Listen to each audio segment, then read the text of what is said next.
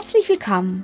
Heute geht es weiter mit der Interviewserie bei Antenne Mainz und in der heutigen Folge geht es über meine Kindheit und die Schulzeit in Polen und wie das mein Leben und meine Persönlichkeit geprägt hat. Welcome. Witamy. Witajcie. Добро пожаловать. Welcome. Sveiki atvykę. 欢迎 Tere tulemast. Deutschland und andere Länder mit Anna Lasonczek.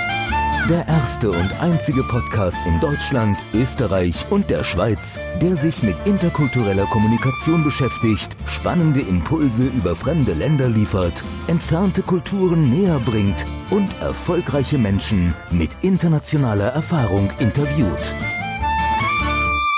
Mein heutiger Gast hat eine richtig spannende Geschichte. Anna Lasonczek ist heute hier zu Gast bei Antenne Mainz. Du bist in Polen aufgewachsen? Ja.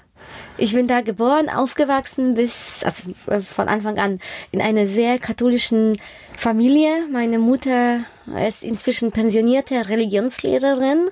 Oh je. Ja. Alles drin, ne? Mein Vater, ein Buchhalter und dann irgendwie Finanzabteilungsleiter in einem Unternehmen. Sehr strukturiert, sehr konservativ, sehr regelorientiert.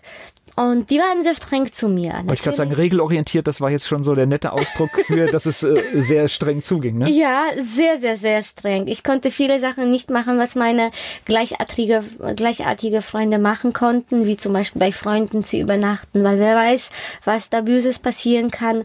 Ich muss da, also nicht nur jeden Sonntag in die Kirche, sondern auch zu Rosenkranz.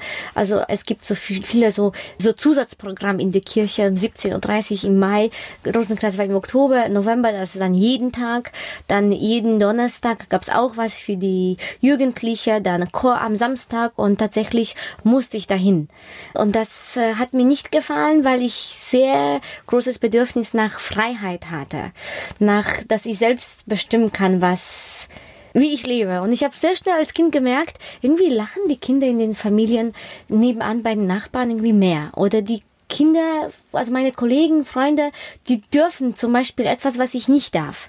Sowas wie zu fragen, ob ich den Film angucken kann. Ich konnte zum Titanic nicht ins Kino gehen, weil da zwei Szenen gab, die so mit Küssen oder mit Sex verbunden waren. Und das war schon too much für meine Eltern, ja. Also, also sehr, sehr, sehr, sehr, streng.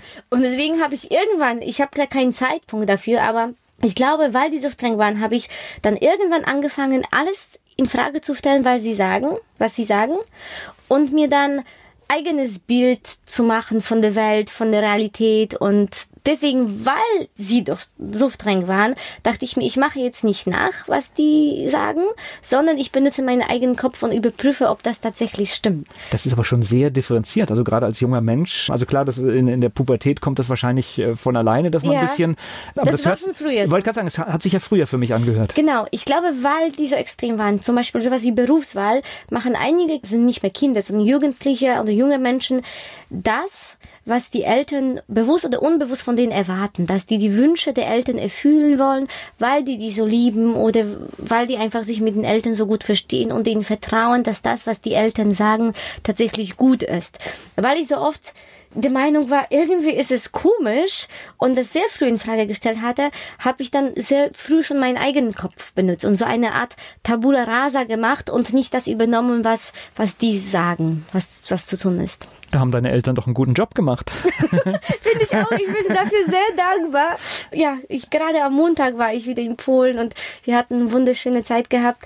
Trotzdem, ja, die Situation hat mich dazu geführt, dass ich jetzt bin, wo ich bin und äh, das ist toll. Ja, alles hat schon seinen Sinn. War das Strenge dann auch in der Schule ein Problem? Hm. Ja, Oh. ja, weil ich dann oft das Gefühl hatte, dass ich nicht dazu gehören kann, weil ich zum Beispiel irgendwo nicht durfte oder sehr kämpfen musste und, und mit Tränen in den Augen irgendwie zu einer Geburtstagsparty dann äh, gegangen bin und um 10 zu Hause sein musste, obwohl meine Freunde irgendwie noch um 5 Uhr, 6 Uhr morgens gefeiert hatten. Also sowas. Ja, fühlt man sich halt auch ausgegrenzt. Ja, ne? ja, das ja. Ist, ja. Ich hatte es jetzt gerade so auf Leistungen bezogen. Das heißt, war das streng dann auch, dass du in der Schule gute Leistungen bringen musstest? Ich musste es nicht, aber irgendwie wollte ich und, und das war so. Okay, also kein Problem, alles Also gut. kein Problem. Meine Eltern haben nie irgendwie wegen Noten irgendwas gesagt.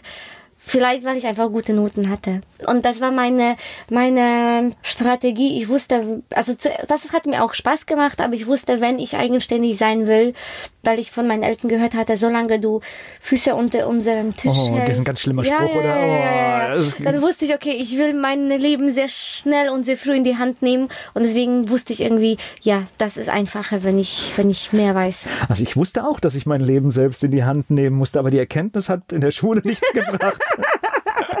aber gut, letztendlich ist es nachher. Ah, okay, okay, okay. Also in Polen, wo ich aufgewachsen bin, ist das Spicken auch viel üblicher als in Deutschland. Darf ich das überhaupt so sagen? Aber in, inzwischen, glaube ich, passiert, kann mir nichts mehr passieren. Äh, ich ist raus. Ich habe das gelernt, was mir Spaß machte. Also zum Beispiel Deutsch und Fremdsprachen. Und das, äh, wo ich das Gefühl hatte, mh, es ist irgendwie nur dummes Auswendiglernen. Das braucht kein Mensch. Wie, das habe ich einfach gespickt. Deutsch als Fremdsprache, war das ein Wunsch oder, oder Ja, ja, es gab zwei Sprachen zur Auswahl, Englisch und Deutsch zuerst mal und ich habe mich dann für Deutsch entschieden. Und dann später in dann Lyzeum, das ist so wie Gymnasium in Deutschland, habe ich dann Englisch dazu gehabt. Aber es ist jetzt nicht, glaube ich, selbstverständlich, dass sich in Polen jemand für Deutsch entscheidet, weil ich glaube, ein bisschen angespannt ist die Beziehung schon, oder? Zwischen den Ländern.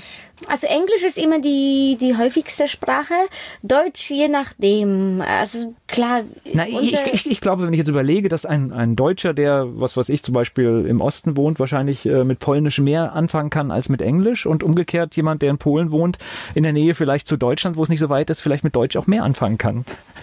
Ja, Englisch ist dann die internationale Sprache und Deutsch aufgrund der Nachbarschaft ist vielleicht sinnvoll. Je- Also ich habe so entschieden, weil meine Wurzeln, also meine Familie sind auch deutsch. Von daher wusste ich, dass ich irgendwann mal vielleicht nach Deutschland umziehen möchte und Oh, ja. Alles sehr exakt hier schon, schon, schon Pläne da. Anna Lasonczek, heute hier zu Gast bei Antenne Mainz. Welcome. Witamy. Witajcie. Добро пожаловать! Welcome. Sveiki atvykę. 欢迎 Tere tulemast.